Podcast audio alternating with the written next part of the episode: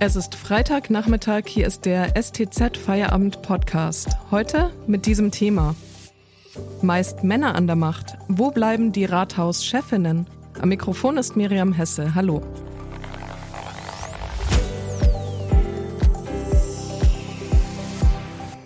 Carmen Haberstroh tritt in wenigen Wochen ihr Amt als Metzinger Oberbürgermeisterin an. Das macht dann sieben Frauen und 95 Männer in dieser Position in Baden-Württemberg. Geben Männer an Verwaltungsspitzen ihre Macht nicht ab oder greifen die Frauen nicht danach? Unsere Landesreporterin Christine Keck hat nachgefragt. Hallo Christine. Hallo Mirjam. Christine, du hast dich für deine Geschichte zunächst mit Carmen Haberstroh getroffen, die bald neue Oberbürgermeisterin in Metzingen ist.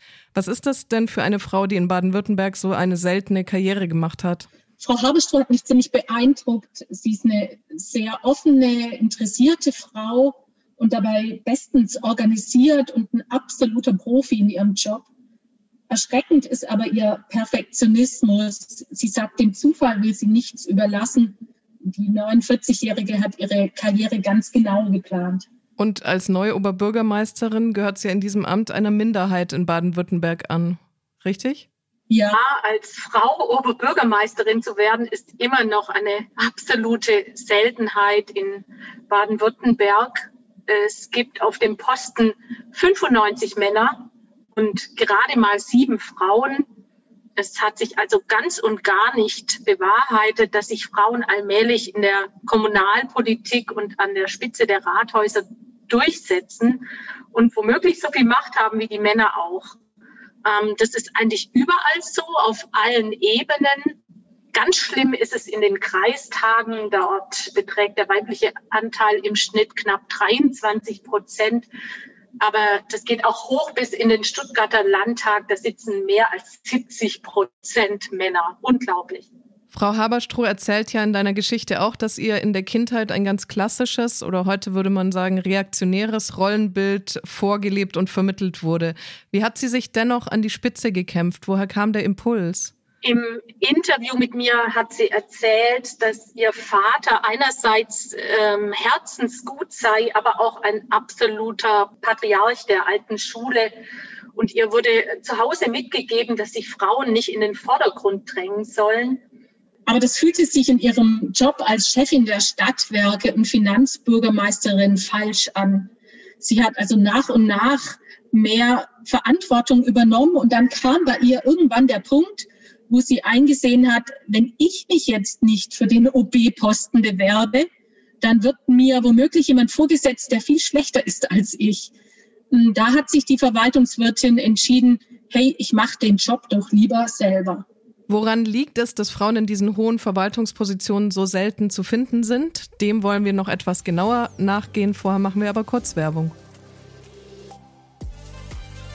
Wenn Ihnen dieser Podcast gefällt, denken Sie bitte daran, ihn auf iTunes oder Spotify zu abonnieren, damit Sie keine Folge mehr verpassen. Mehr Daten, Analysen und Hintergründe gibt es mit dem STZ Plus Abo. Es kostet 9,90 Euro im Monat und ist monatlich kündbar. Damit lesen Sie zum Beispiel das sehr persönliche Interview meines Kollegen Jan Dörner mit einem Mann, der als Bundeswehrsoldat in Afghanistan im Einsatz war. Sein Fazit? Es ärgert mich, dass alles nichts gebracht hat. Den Link dazu finden Sie in der Podcast-Beschreibung. Unterstützen Sie Journalismus aus der Region für die Region. Dankeschön. In Baden-Württemberg gibt es nur sehr wenige Oberbürgermeisterinnen. Christine, warum gibt es denn jetzt deinen Recherchen zufolge tatsächlich so wenige weibliche OBs? Es fehlen weibliche Vorbilder, Frauen, die andere Frauen mitziehen. Und die Rahmenbedingungen in der Politik sind ziemlich hart. Das Arbeitspensum ist immens. Sitzungen und wichtige Termine finden oft abends statt oder an den Wochenenden. Das ist alles andere als familienfreundlich. Hm, ich frage mich schon, ob es nicht möglich wäre, auch eine Oberbürgermeisterinnenstelle zu teilen. Sowas sehe ich allerdings nirgendwo. Und ich habe das Gefühl, Frauen müssen mehr an die Hand genommen werden, brauchen Aufforderungen, sich an die Spitze zu bewegen. Bei Carmen Haberstroh ist es mir klar geworden, dass sie auf keinen Fall ins kalte Wasser springen wollte. Wobei das Wasser längst wohl temperiert war in ihrem Fall. Aber sie wollte unbedingt das Gefühl der Sicherheit.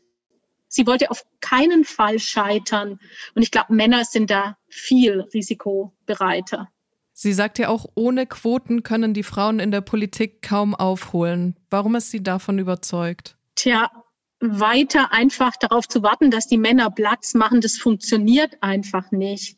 Es geht sogar abwärts. Ähm, das Gender Ranking deutscher Großstädte der Heinrich Böll Stiftung hat es gezeigt, dass in zehn Jahren bei Oberbürgermeisterinnen in Städten mit mehr als 100.000 Einwohnern die Anzahl der Frauen von 18 auf 8 Prozent eingebrochen ist. Also es liegt auf der Hand, dass die Frauen nicht rankommen an den Job. Sie haben kaum Zugang zu Rathäusern. Sie sind die totalen Exotinnen.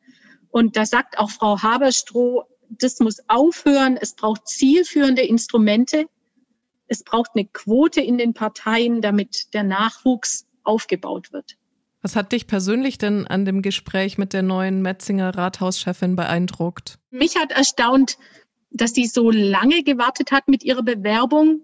Ein früherer Oberbürgermeister in Metzingen, ihr damaliger Chef, hatte sie schon einst aufgefordert, ihm nachzufolgen und in den Ring zu steigen.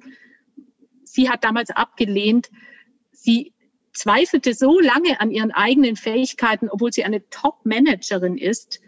Und heute ist ihr Grundsatz, traut euch, ihr Frauen, macht es einfach. Das hätte ihr mal jemand vor zehn Jahren sagen sollen. Vielen Dank an unsere Baden-Württemberg-Reporterin Christine Keck. Und das war der Feierabend-Podcast am Freitag. Eine neue Folge hören Sie am Montag. Schönen Feierabend.